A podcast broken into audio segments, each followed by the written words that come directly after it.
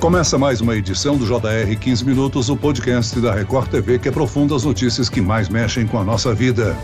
O Brasil recebeu uma carta convite para entrar na OCDE, a Organização para a Cooperação e Desenvolvimento Econômico, que é formada atualmente por 38 países e é conhecida como Clube dos Ricos. Além do Brasil, também receberam convite a Argentina, o Peru, Romênia, Bulgária e Croácia. Quais os benefícios da adesão no grupo? E o que falta para o país se tornar um membro da OCDE? Eu tiro essas dúvidas com o advogado especializado em Direito Econômico Internacional, doutor Emanuel Pessoa. Seja bem-vindo, doutor.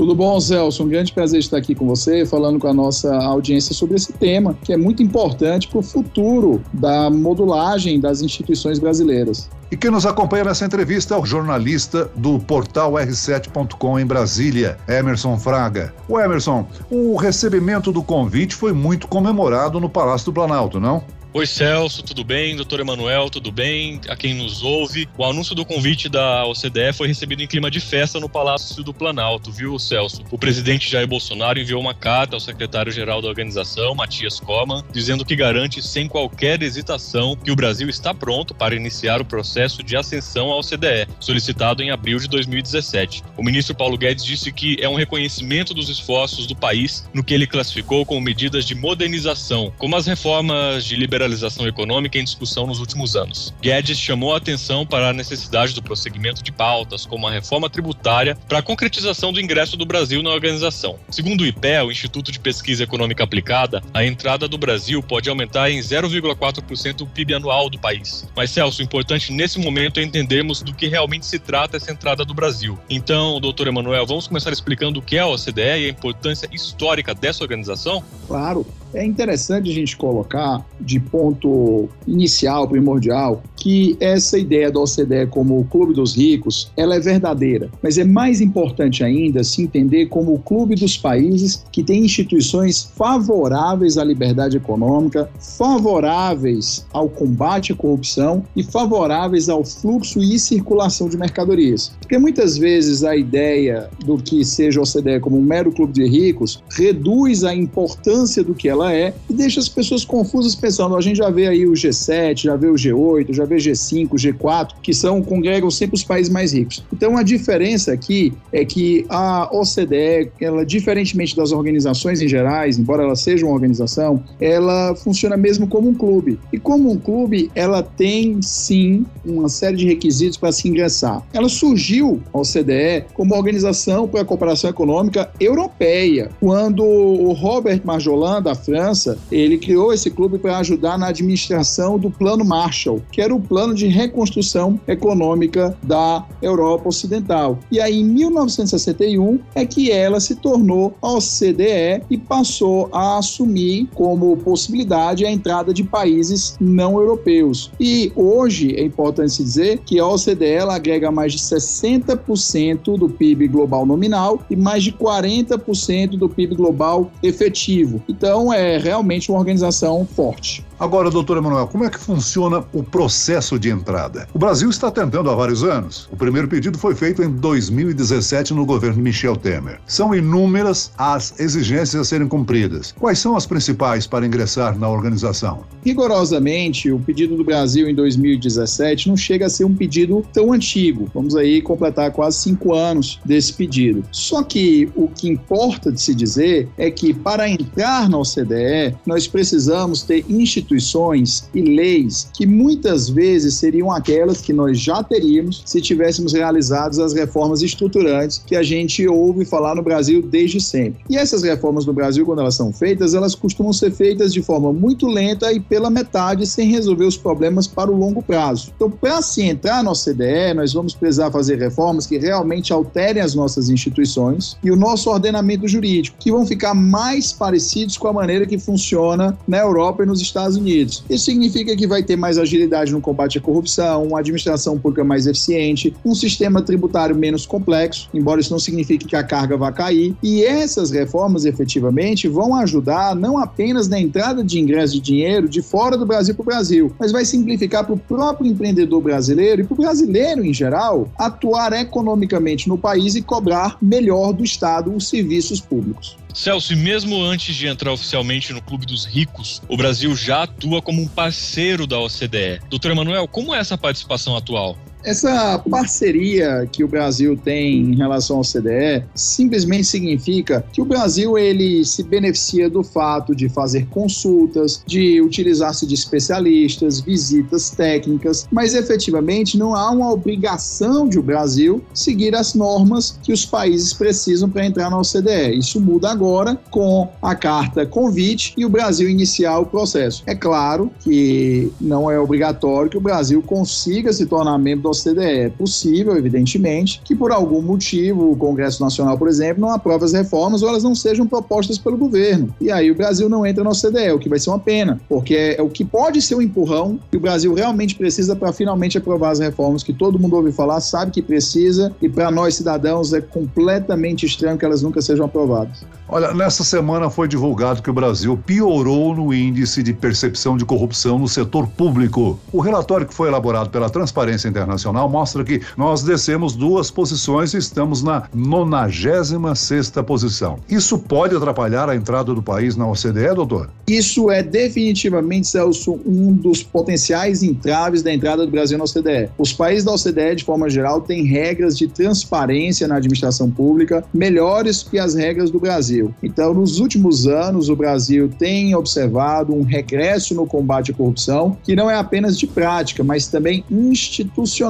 em função disso, é muito provável que a OCDE exija do Brasil mudanças, se não apenas na legislação, mas também na prática das agências governamentais, para demonstrar que o país efetivamente tem um compromisso em combater o desvio de dinheiro público. A gente não precisa fingir que não existe corrupção nos países ricos, existe. A diferença é que a corrupção nesses países é melhor combatida e os agentes públicos que são pegos efetivamente cumprem pena na cadeia. Então o Brasil ele vai precisar fazer reformas nesse nesse sentido para garantir que a OCDE o aprove. E segundo o Instituto Nacional de Pesquisas Espaciais, o INPE, o desmatamento da Amazônia aumentou 21% em 2021, doutor. A questão ambiental também pode ser um problema no processo de adesão? O que se verifica hoje no mundo é que uma sigla que tem se falado muito chamada ESG, né, em inglês, que é Environment, Social Governance, seria meio ambiente, aspectos sociais e governança corporativa, tem dominado as discussões tanto do mundo de negócios quanto as discussões relacionadas a políticas públicas. Dentro dessa sigla, o que o mundo mais olha no Brasil é a questão do meio ambiente, porque o Brasil abriga a maior biodiversidade e nós temos ainda a matriz energética mais limpa do planeta. Então, o Brasil é a grande potência verde e é o grande celeiro do mundo. Então, é evidente que quaisquer percalços do ponto de vista ambiental que ocorrem no Brasil têm uma magnitude muito maior do que um percalço ambiental que ocorra, por exemplo, na Itália ou que ocorra na Ucrânia, em outros países. Então, em função disso, é certo que a OCDE também fará exigências do Brasil pertinentes à questão ambiental. E aí a gente precisa entender o seguinte: não é só o governo acertar, mas ele também precisa transmitir a imagem de que acerta. Muitas vezes neste governo, algumas medidas boas acabam passando despercebidas por conta de problemas de comunicação. Então, houve aumento de desmatamento? Houve, precisa ser resolvido? Precisa. Talvez uma comunicação mais eficiente de como isso vai ser feito ajudasse nessas notícias. Mas é certo que a OCDE vai querer sim ver resultados, porque a questão ambiental dentro do ISD, ela é extremamente destacada, principalmente em relação ao Brasil. Agora, além do Brasil, a Argentina, Peru, Romênia, Bulgária e Croácia também receberam a carta convite para entrar na OCDE. Chama a atenção que não há dentre os 38 países, nem entre os novos convidados, um país do continente africano. Doutor, qual o critério de escolha para que um país possa entrar na organização?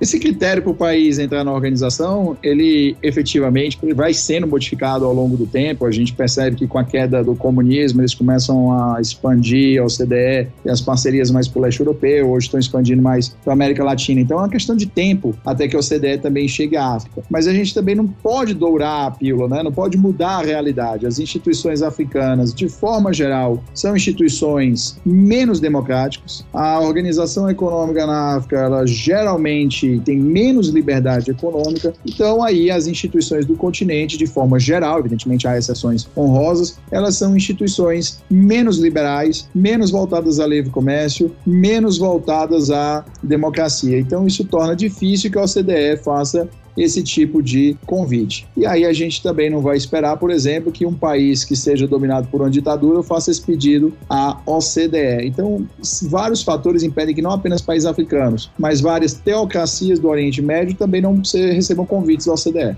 Doutor, e antes de continuar falando sobre os benefícios da entrada na OCDE, vamos falar do nosso dever de casa. Vamos retomar um pouco o assunto aqui. O Brasil precisa investir em reformas que estão sendo adiadas há muito tempo, entre elas a reforma tributária, que é uma das principais. Qual a importância disso, doutor Emanuel? Eu lembro, se eu não me engano, é uma frase do Charles Darwin que dizia que o problema da miséria era o problema das nossas instituições. Eu vou te dar um exemplo que às vezes as pessoas pensam que é bobagem, mas faz uma diferença muito grande. No Brasil, a gente escolhe os deputados num sistema proporcional, não é majoritário. Já nos Estados Unidos, a escolha dos deputados é majoritária. O que, que isso acontece? Lá você tem uma renovação forte sempre do Congresso, porque os deputados eles são cobrados por uma localidade pequena. Isso, ao longo do tempo, faz com que o Congresso americano seja muito mais aguerrido seus deputados na luta pelas comunidades locais. Enquanto que os votos pulverizados de um deputado brasileiro faz com que ele se preocupe com o Estado de forma geral, pulverizando o dinheiro. Isso, ao longo do tempo, implica em diferenças em obras públicas, em fiscalização de escolas, fiscalizações de postos de saúde. Aí vamos para as nossas reformas. Isso é só um exemplo de como instituições ao longo do tempo fazem as coisas. Se a gente tivesse feito uma reforma tributária 40 anos atrás, em que você taxasse mais a renda e muito menos o consumo, o Brasil ser um país cheio de indústrias que produzem para grande massa. Veja a seguinte situação: um cidadão brasileiro, uma cidadã que ganha salário mínimo, gasta mais ou menos 50% do seu salário quando consome com impostos, porque são os que incidem sobre a produção. Então, no final do dia, essa pessoa que ganha aí mil, mil e cem reais, ela consumiu 550, 600 reais. Se ela praticamente não tivesse imposto sobre consumo, vamos dizer 10% desses mil, mil e cem reais, ela consumiria aí 900 a mil reais. Então, ela podia consumir o dobro. E pessoas que tinham mais dinheiro dinheiro, iriam pagar. Que, evidentemente, para uma pessoa muito rica, é óbvio que você também não vai confiscar o dinheiro dela. Mas para ela é muito mais fácil pagar um imposto alto do que para uma pessoa pobre. Afinal de contas, uma grande dificuldade que a gente consegue ver é que, proporcionalmente, o João da esquina ele paga mais imposto que o Jorge Paulo Lema. Então, quando você tem essas regras da OCDE, você vai ter que, por exemplo,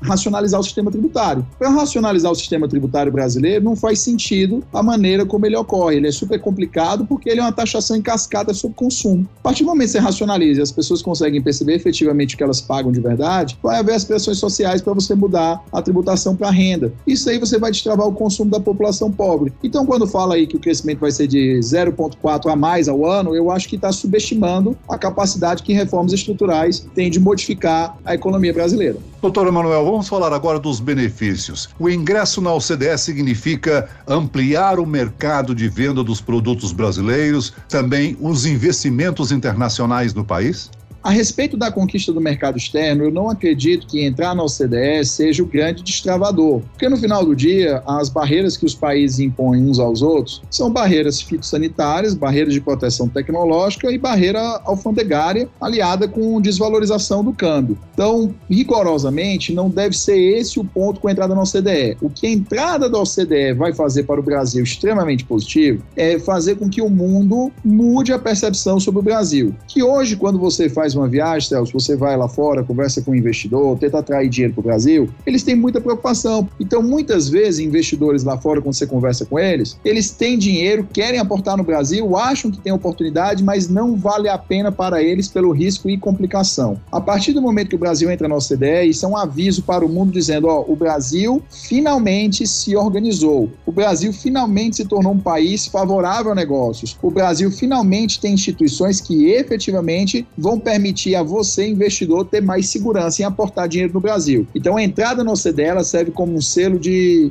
bom lugar para investir, mas é um selo efetivo, porque ao contrário de selos de agências de risco, né, que muitas vezes existem interesses particulares por trás e essas agências erram feio muitas vezes, a OCDE vai dar esse selo quando o Brasil tiver mudado as suas instituições, ou seja, efetivamente uma mudança concreta que tem efeitos práticos na vida de todo mundo, inclusive dos investidores internacionais. E doutora Manuel, me explica uma situação. A carta convite ela é definitiva? O senhor disse que ainda corremos o risco de não entrarmos na OCDE. Ela é uma garantia de entrada ou ainda corremos esse risco verdadeiramente? Esse convite, infelizmente, é, não é um convite de entrada, ele é um convite para participar do processo. E aí, no processo, é que o Brasil vai ter que preencher 200 e, se não me engano, 251 requisitos, algo assim. E só quando o Brasil preencher esses requisitos é que a OCDE vai aceitar o Brasil no clube. Então, nós fomos convidados a participar do processo, nós não fomos convidados a sentar à mesa. E nem poderíamos, porque as nossas instituições ainda não são aquelas que estão de acordo com os regulamentos da OCDE.